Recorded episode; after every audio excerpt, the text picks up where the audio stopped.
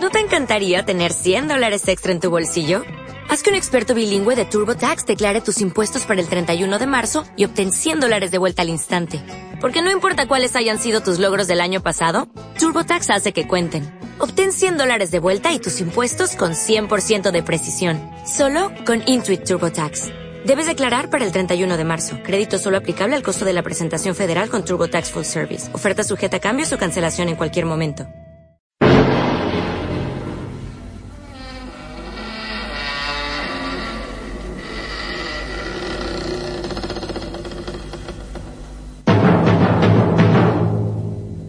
Hamlet William Shakespeare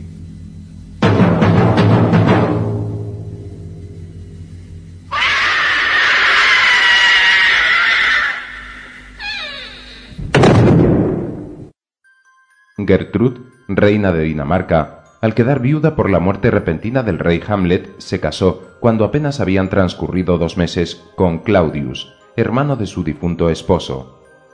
Este matrimonio tan rápido fue considerado por todo el mundo como un extraño acto de indiscreción, insensibilidad o algo peor.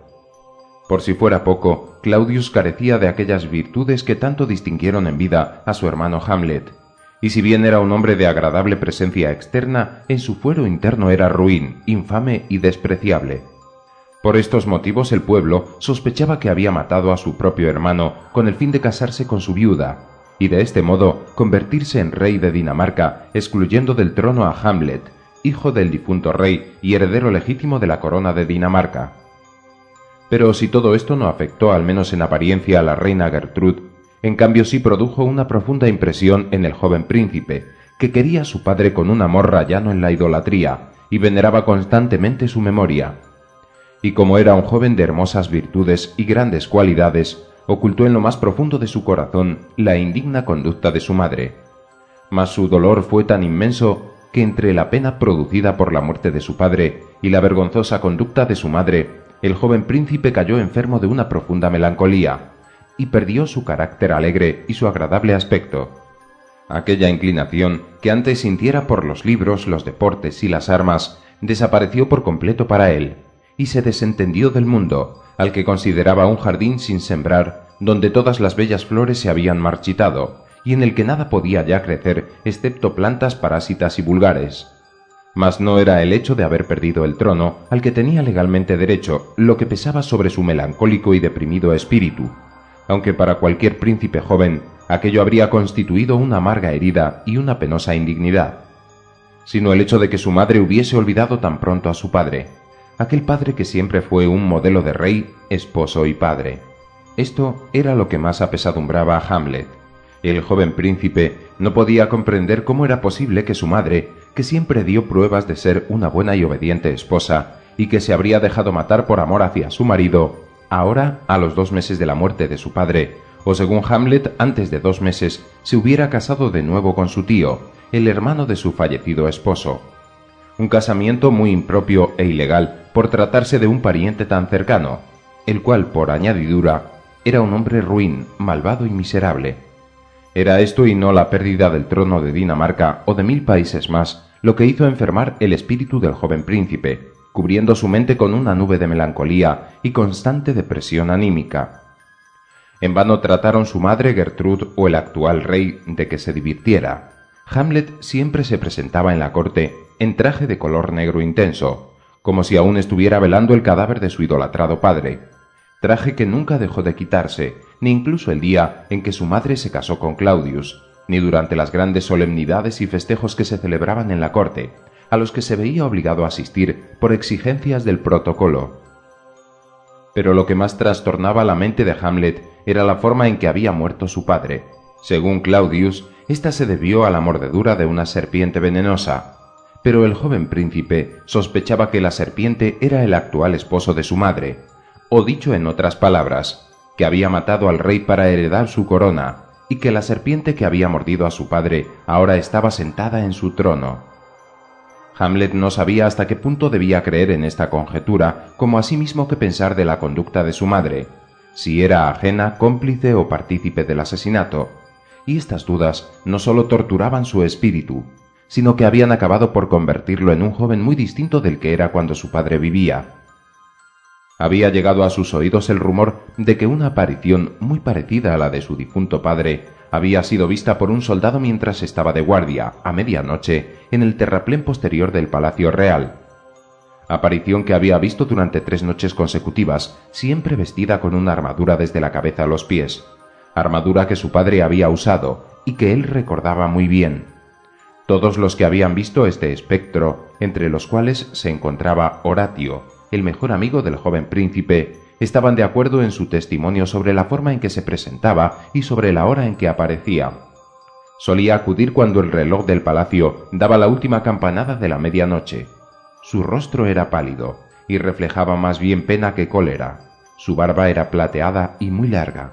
Según las personas que lo vieron, no respondió nada a las preguntas que le hicieron, aunque una vez creyeron ver que levantaba la cabeza y movía los labios como si intentara hablar mas en aquel instante se oyó el canto del gallo, y entonces el espectro pareció sobresaltarse, echó a correr y desapareció en la oscuridad.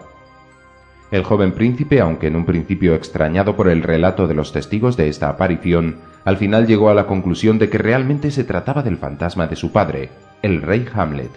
Decidió hacer guardia con los soldados aquella noche para tener una oportunidad de verlo, ya que, razonaba él, el espectro no aparecía solo por aparecer, sino porque tenía algo que comunicar.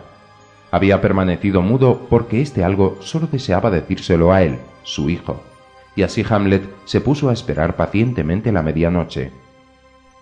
Cuando se hizo de noche, se reunió con su amigo Horatio y Marcellus, uno de los soldados de la guardia, en la parte posterior del palacio donde el fantasma solía aparecer. La noche era muy fría, y un viento fuerte y helado azotaba el terraplén.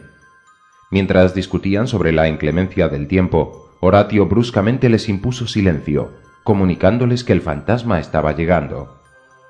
Cuando Hamlet vio el espectro de su padre, se sorprendió y sintió un gran temor. Al principio invocó al cielo para que los protegiera de aquella aparición, pues no sabía si era un espíritu bueno o malo, si venía para bien o para mal mas poco a poco se armó de valor y su padre, así al menos lo creía él, le miró de un modo bondadoso, como queriendo hablar con él. Se parecía tanto a como fuera en vida, que el joven Hamlet apenas pudo articular una sola palabra. Al fin, haciendo un esfuerzo supremo y tartamudeando varias veces los nombres del padre, rey y Hamlet, le conjuró a que dijera los motivos por los que había abandonado su tumba, y por qué había salido de la tierra para presentarse en el terraplén del palacio al sonar la medianoche. Le preguntó también si podía hacer algo para devolver la paz a su espíritu. Entonces el fantasma le señaló que fuera con él a un lugar apartado donde pudieran hablar a solas. Horatio y Marcellus, temiendo que se tratase de un espíritu demoníaco, trataron de disuadirle, ya que pensaron que el fantasma pretendía llevarlo al borde de un acantilado y precipitarlo desde aquella altura o bien darle algún misterioso brebaje y hacerle perder la razón. Pero todos estos consejos no lograron disuadir al joven príncipe de la determinación que había tomado. La vida le interesaba tan poco que nada le importaba perderla. En cuanto a su mente, a su alma, ¿qué daño podría hacerle el fantasma siendo una cosa inmortal? Acto seguido, valiente como un león, el joven Hamlet se alejó de sus amigos dispuesto a seguir al espíritu de su padre a donde quisiera llevarle.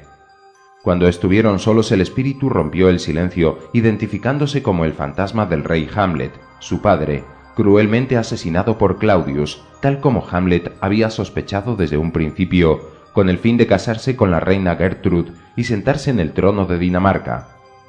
Mientras el rey Hamlet dormía en el jardín después del almuerzo como de costumbre, el traidor hermano se acercó a él y le introdujo en los oídos el jugo de una planta muy venenosa llamada beleño.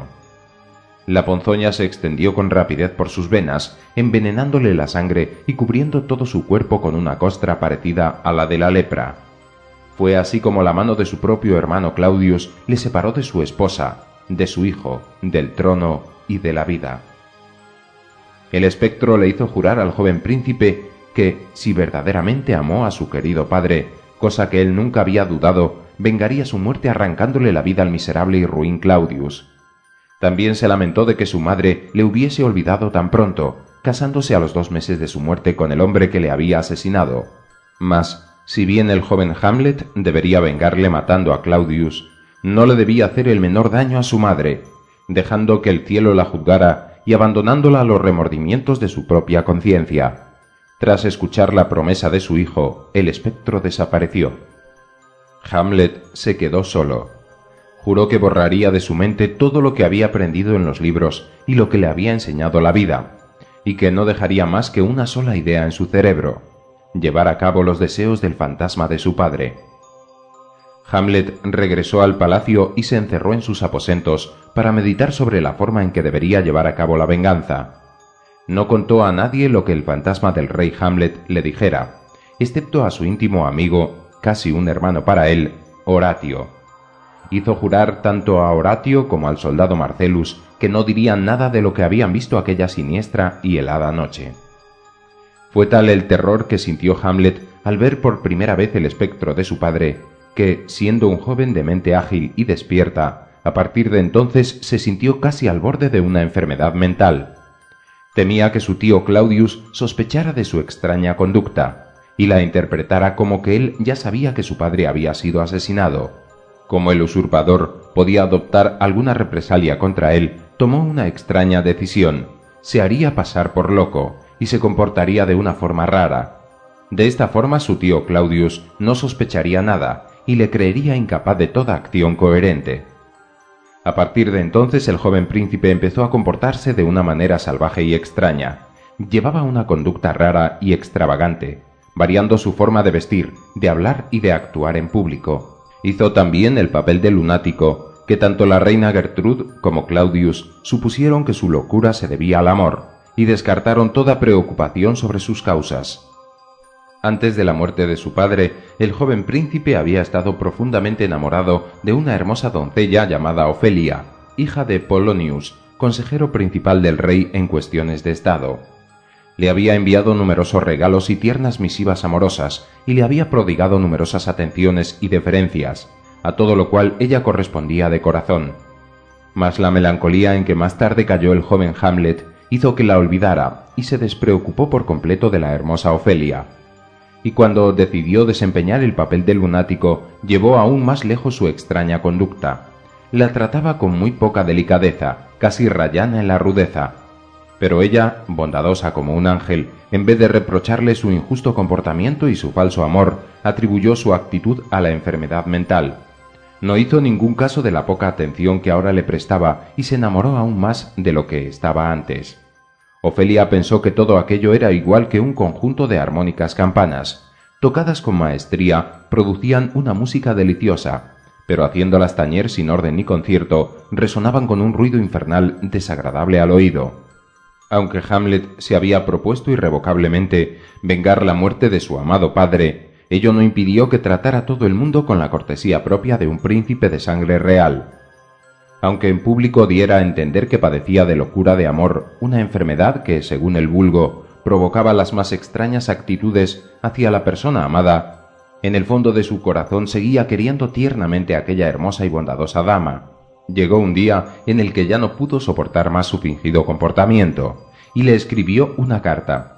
Si bien se expresaba en términos propios de un lunático, dejaba traslucir delicadas muestras de amor que sin duda alguna harían ver a Ofelia que en el fondo del corazón de su amado aún seguía existiendo la misma pasión, el mismo cariño que sintiera por ella antes de la muerte del rey Hamlet. En esta carta le rogaba que dudase de que las estrellas producían luz, de que el sol se movía, de que la verdad era algo hermoso, pero que nunca lo hiciera de su amor. Entremezcló sus declaraciones amorosas con frases extravagantes para que Ofelia no se diera cuenta de que su locura era fingida, Ofelia, como una buena hija obediente, le enseñó esta carta a su padre, el cual consideró un deber el mostrársela al rey y a la reina, quienes por entonces creían que la enfermedad de Hamlet era sólo locura de amor. Como la reina sabía cuán hermosa era Ofelia, no le extrañó nada que su hijo se hubiera vuelto loco por ella. Supuso que Hamlet volvería a recuperar la salud perdida si se casaba con la joven. Mas la enfermedad de Hamlet iba en aumento día a día, y la reina dudó de que pudiera curarse del todo. El fantasma de su padre no se apartaba ni un solo momento de la imaginación de Hamlet, y el sagrado juramento que hiciera de vengar su muerte le impedía descansar de día y de noche hasta que lo llevara a cabo. Toda hora que pasaba sin haber cumplido su promesa era un pecado para el joven príncipe y una violación del deseo y orden de su padre. Hamlet se preguntó cómo su tío Claudius había podido burlar la vigilancia de la Guardia Real para llevar a cabo sus siniestros propósitos. Y suponiendo que en el fatídico momento no estuviera presente dicha guardia, Hamlet sabía que la reina Gertrude solía acompañar a su padre. Por otra parte, el hecho de que el usurpador fuese el actual esposo de su madre venía a hacer más confusas las circunstancias. El mero hecho de matar a una persona era para el joven Hamlet, muchacho de corazón sensible y bondadoso, algo verdaderamente inhumano y terrible. La misma melancolía había contribuido a aumentar esa sensibilidad ante el dolor ajeno y era enemigo de hacer daño a nadie, fuese quien fuese. Tanto que a pesar de su intención de matar con sus propias manos al regicida Claudius, sentía cierta clase de escrúpulos. Incluso llegó a preguntarse si había visto el espíritu de su padre en realidad o bien era una idea demoníaca que se había introducido en su enfermiza mente. Tampoco desechó la idea de que la aparición no fuese el espíritu de su padre, pues había leído que el mismo demonio adoptaba a veces cualquier forma humana, ya fuera la de un rey o la de un simple labriego.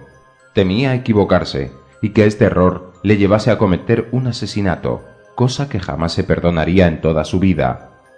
Después de analizar estas conjeturas y suposiciones, el joven príncipe decidió estudiar con detenimiento los hechos y buscar una base más sólida que una mera visión o una aparición, ya que éstas podían ser fruto de la imaginación. Mientras Hamlet se hallaba sumido en este estado de perplejidad, llegaron al palacio unos juglares para divertir a los reyes y sus cortesanos. Solían venir todos los años, y el joven príncipe gozaba con su presencia, pues tenían fama de ser los mejores de Europa. Uno de ellos era el que más le deleitaba, con un relato trágico en el que describía la muerte de Príamo, rey de Troya, y el ultraje cometido contra su propia esposa, la reina. Hamlet les dio la bienvenida y rogó a su preferido que tuviera la gentileza de repetir su historia. Este accedió a su deseo y narró los hechos con tanto realismo y con tal riqueza de detalles que todos los presentes en la corte parecían estar viendo al rey de Troya muerto en el suelo, la ciudad y sus habitantes destruidos por el fuego y a la reina enloquecida y desesperada corriendo descalza por todos los aposentos del palacio real, con un pañuelo en lugar de la corona que luciera momentos antes y cubierta solo con una sábana. Fue también narrado aquel hecho histórico que no sólo hizo arrancar lágrimas de los ojos de los cortesanos, sino que hasta el mismo juglar se emocionó y se le quebró la voz. Y si aquel juglar se había conmovido hasta las lágrimas al hablar de una persona que nunca había visto, la reina Écuba, muerta hacía cientos de años. ¿Cómo era posible que él, Hamlet, teniendo un motivo real, un rey auténtico recién fallecido y un padre amado a quien habían asesinado, había permanecido inactivo durante tanto tiempo y postergado el cumplimiento de su empresa? Mientras meditaba sobre los juglares y su maravillosa actuación, recordó haber leído el caso de un asesino que al ver en el patíbulo el ajusticiamiento de otro criminal como él, se había puesto a gritar delante de todos, confesándose autor de su crimen. El joven príncipe tuvo la idea de que estos mismos juglares representasen una función en la que reproducirían los hechos y circunstancias de la muerte de su padre para entrever en la reacción de Claudius y de su propia madre Gertrude la verdad acerca de la muerte del rey Hamlet. Una vez elaborado su plan, habló con los juglares, les dijo el papel que tenía que desempeñar cada uno de ellos, fijó el día para la representación e invitó a la misma a la reina y a Claudius. El tema de la obra era el asesinato de un duque en la ciudad de Viena. El nombre del duque era Gonzago y el de su esposa Baptista. Un tal Lucianus, pariente del duque, asesina a este último en el jardín del palacio, con el fin de heredar sus tierras y casarse con la esposa de Gonzago, cuando apenas se había enfriado el cadáver del duque. El día de la representación de este improvisado drama, el rey, ignorante de la trampa que le había tendido el joven príncipe, se presentó acompañado de la reina y de todos los cortesanos. Hamlet se sentó muy cerca de Claudius y Gertrude, con el fin de estudiar su reacción ante el drama que él mismo había improvisado. La obra empezaba con una conversación entre Gonzago y su esposa, en la que ella repetía constantemente a su marido que nunca se casaría con otro hombre si le sobrevivía, y le juraba que ella misma daría la orden de que la matasen si lo hacía, pues a su juicio una buena esposa no debería casarse por segunda vez al enviudar, ya que esto solo suelen hacerlo aquellas que tienen un amante y matan a su esposo en combinación con él. Hamlet observó que su tío Claudius palidecía y que la representación era tan amarga como el ajenjo para él y para la reina. Pero cuando Lucianus, de acuerdo con el papel que desempeñaba en la obra, se acercó a Gonzago mientras éste dormía en el jardín, Claudius vio tanto parecido con la acción que él había llevado a cabo al matar a su propio hermano, que no pudo soportar más los remordimientos de conciencia. Dio orden de que se encendieran las luces, se levantó con brusquedad de su sillón, y pretextando que no se encontraba bien, se retiró a sus aposentos. Al joven príncipe ya no le quedó la menor duda de que su tío había asesinado a su padre, y confirmó que el fantasma del rey Hamlet no le había mentido. Ello le produjo una gran satisfacción y alegría, esa clase de alegría que suele sentir un hombre cuando sale de una incertidumbre o se ve libre de cierto escrúpulo. Antes de tomar una decisión y escoger la clase de venganza, decidió consultar a su íntimo amigo Horatio. No tuvo tiempo para ello, en aquel instante, un mayordomo de palacio vino a comunicarle que su madre deseaba verle a solas en su aposento privado. Su madre le había mandado llamar por expreso deseo del rey, con el fin de que le dijera a su hijo cuánto les había molestado a los dos su comportamiento. Claudius quería enterarse de todo lo que se diría en aquel diálogo entre madre e hijo, pues temía que ella luego le contara las cosas deformadas si Hamlet dijese algo en contra suya. Por lo tanto, ordenó a Polonius, el antiguo consejero del rey Hamlet, que se ocultase detrás de las cortinas del aposento privado de la reina Gertrude y que escuchara sin ser visto. Esta misión se adaptaba al carácter de Polonius, quien era un hombre que se había hecho viejo, desempeñando funciones en pro de la seguridad del Estado, vigilando, controlando y espiando a todas las personas sospechosas de atentar contra el reino y su monarca. En realidad, Polonius gozaba informándose de todos los secretos y misterios de la corte de una forma indirecta, una de sus características personales más acusadas y por la que era considerado como un excelente jefe de policía. Una vez que Hamlet hubo entrado en el aposento privado de su madre, ésta le censuró su conducta, aunque con mucha suavidad y diplomacia, y le dijo que había ofendido muy gravemente a su padre refiriéndose al rey, su tío, a quien por haberse casado con ella llamaba padre de Hamlet. El joven príncipe se indignó porque ella le daba el nombre de padre, tan querido y honorable para él, a una persona vil y despreciable que había asesinado a su verdadero rey, y le contestó con cierta rudeza Madre, tú has ofendido mucho a mi padre. Eso no es más que una fútil respuesta, le respondió la reina, tan buena como la pregunta que me has hecho. ¿Te has olvidado de con quién estás hablando? Pobre de mí, respondió Hamlet, ojalá pudiera olvidarlo. Tú eres la reina, la esposa del hermano del que fue tu marido, y eres mi madre. Desearía que no fueses lo que eres. En ese caso, respondió la reina, puesto que sientes tan poco respeto por mí, ordenaré llamar a quienes puedan hablarte como te mereces. Su madre se dirigió a la puerta con la intención de llamar al rey o a Polonius, pero Hamlet se lo impidió, considerando que ahora que estaba a solas con ella, tenía la oportunidad de hacerle comprender su inicua conducta. La cogió por la muñeca y la obligó a sentarse en un sillón. La reina, asustada ante la extraña conducta de su hijo y temiendo que éste víctima de un ataque de locura pudiera hacerle daño, se puso a gritar. En aquel preciso instante se oyó una voz pidiendo auxilio detrás de las cortinas. ¡Socorro! ¡Socorro! La reina está en peligro.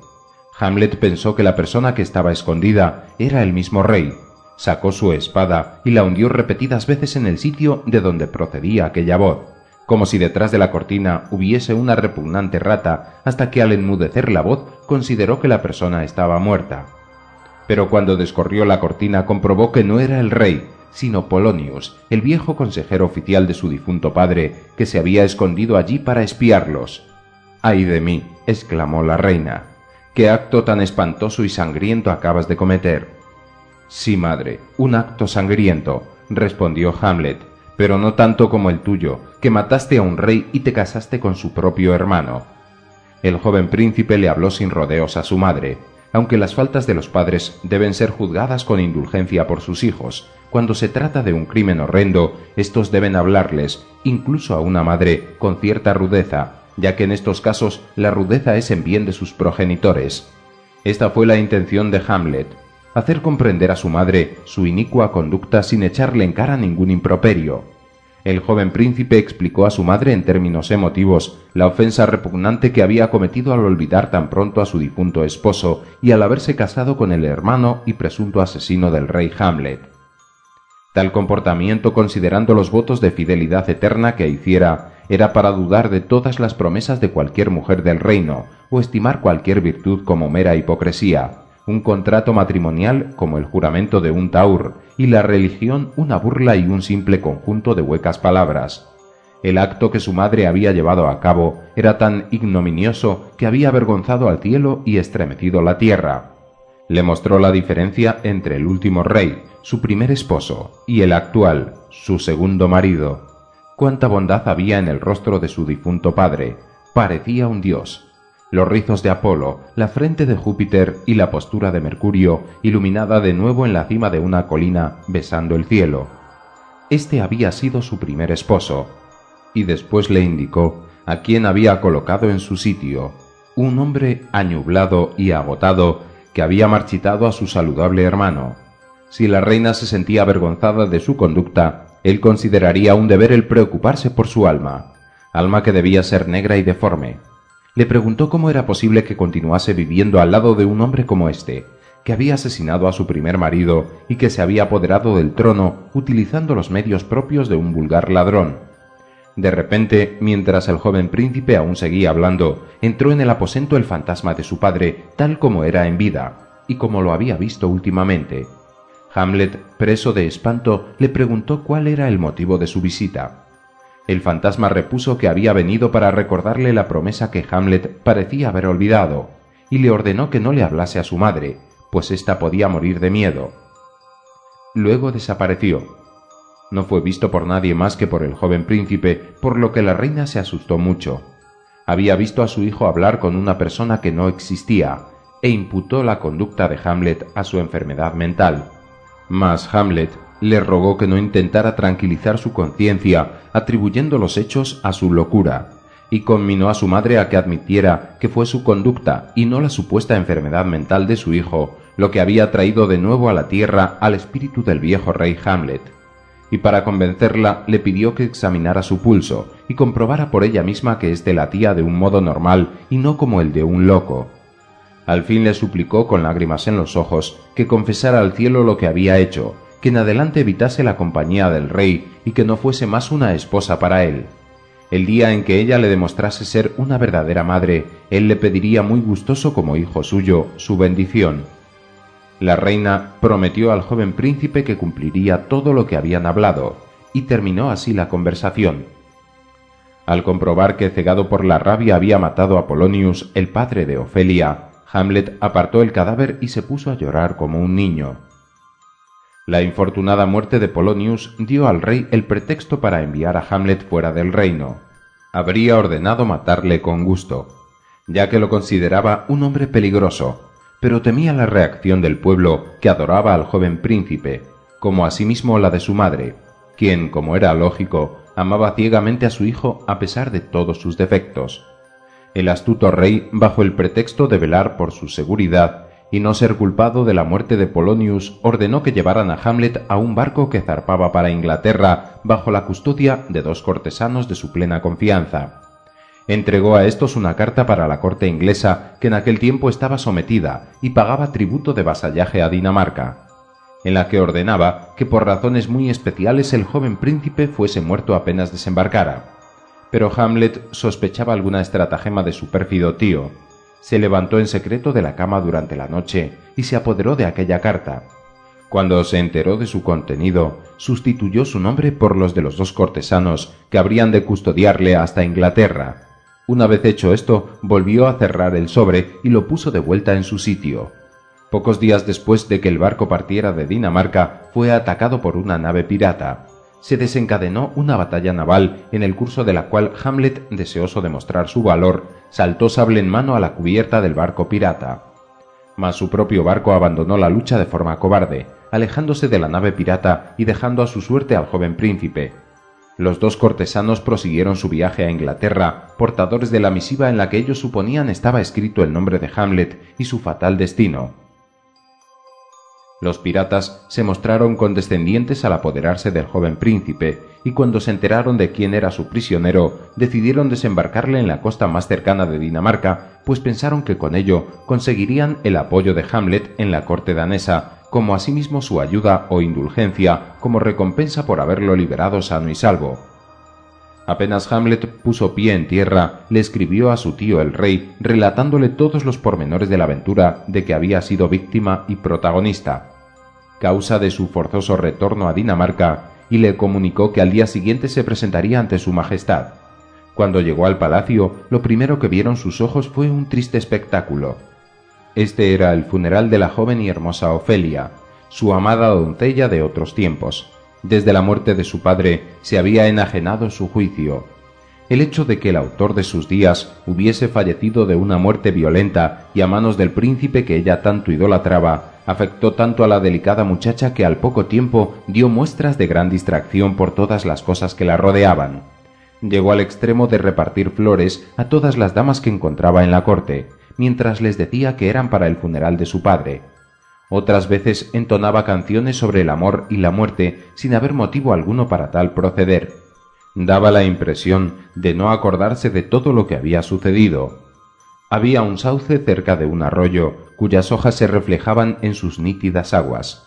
Un día en que nadie la vigilaba, Ofelia se acercó a este arroyo con unas guirnaldas que ella misma había confeccionado con margaritas y ortigas. Trató de subir a una rama del sauce para colgar de ella su guirnalda, pero aquella se quebró y cayó al arroyo donde sus ropas al principio la mantuvieron a flote. Durante esos instantes se puso a cantar como una persona indiferente a su propio infortunio o un ser natural de aquel elemento acuoso. Mas sus ropas se humedecieron del todo, se tornaron pesadas y la arrastraron al fondo del arroyo, donde halló una triste y miserable muerte. Su hermano Laertes estaba celebrando el funeral de esta hermosa doncella en presencia del rey, la reina y toda la corte cuando Hamlet llegó. El joven príncipe ignoraba el nombre de la persona fallecida, por lo que se ubicó en un sitio discreto para no interrumpir la ceremonia con su inesperada presencia.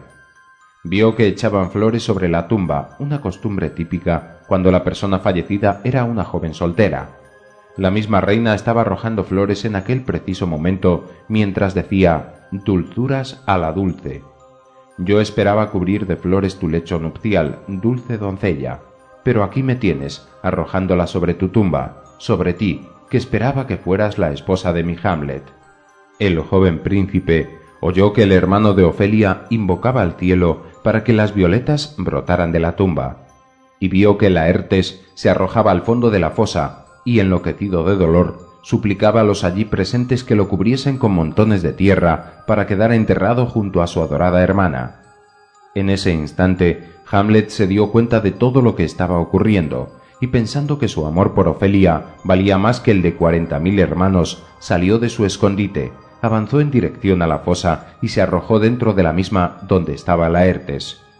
Cuando éste se dio cuenta de la presencia de Hamlet, el causante de la muerte de su padre y de su hermana, lo cogió por la garganta y trató de estrangularle, mas fueron separados por los cortesanos.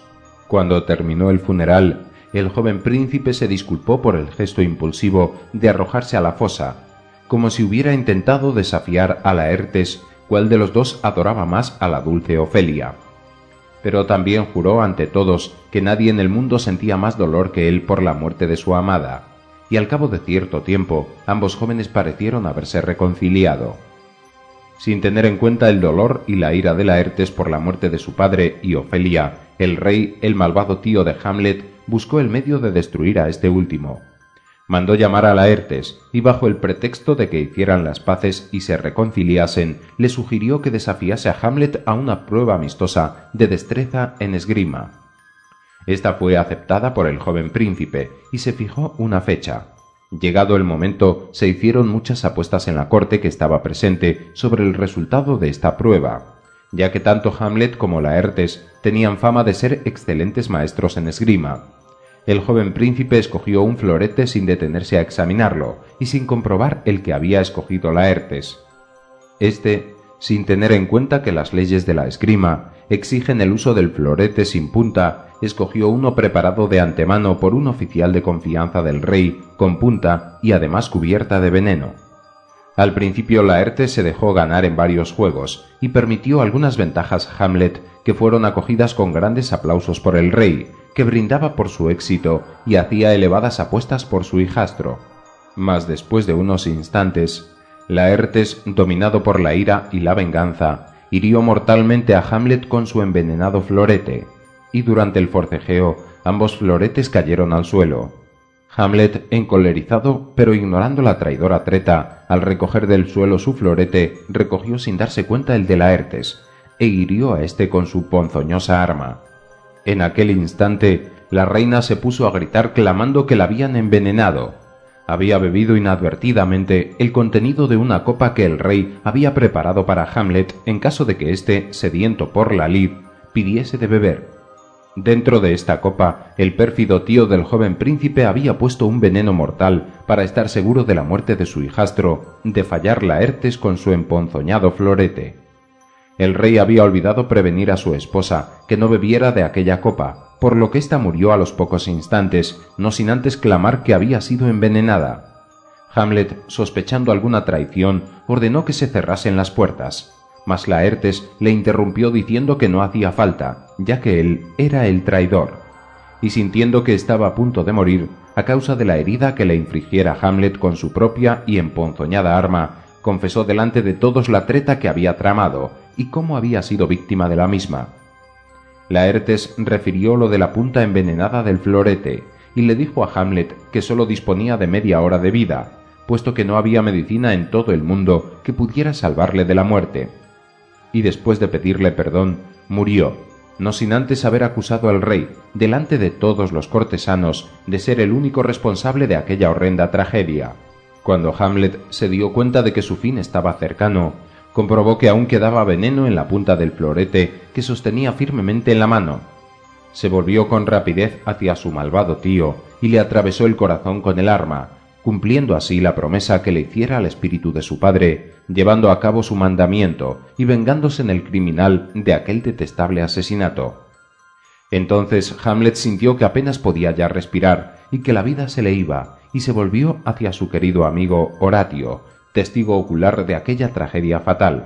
Mientras agonizaba, le pidió que viviera para contar su historia a todo el mundo, ya que Horatio había jurado que se mataría para acompañar al príncipe a la muerte. Y Horatio le prometió que escribiría un relato fiel de lo que había sucedido, pues había sido testigo de todos los hechos. Satisfecho al oír la promesa de su amigo, instantes después el noble corazón de Hamlet se paralizó y Horatio y todos los allí presentes con los ojos bañados en lágrimas encomendaron el alma de su querido príncipe a su ángel guardián. Y es que Hamlet fue un príncipe bondadoso y gentil, muy amado por sus muchas, nobles y principescas cualidades, y de haber vivido, sin duda alguna habría demostrado ser el rey más exquisito y magnífico para Dinamarca.